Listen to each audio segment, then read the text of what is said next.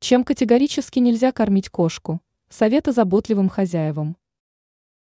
Порой наши питомцы проявляют неподдельный интерес к пище, которую мы едим сами. Кошки проявляют повышенную активность, мяукают, проявляют нетерпение, и все ради того, чтобы получить пищу с нашего стола. Надо знать, чем кошку лучше никогда не кормить.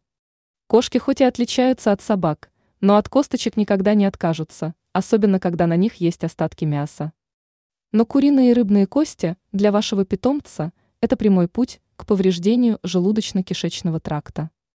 Дай питательных свойств у такой пищи, мизер, для того, чтобы кошка точила зубы, покупайте ей разнообразные игрушки.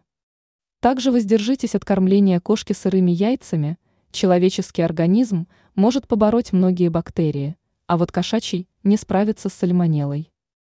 У взрослых кошек полезно убрать из рациона молоко.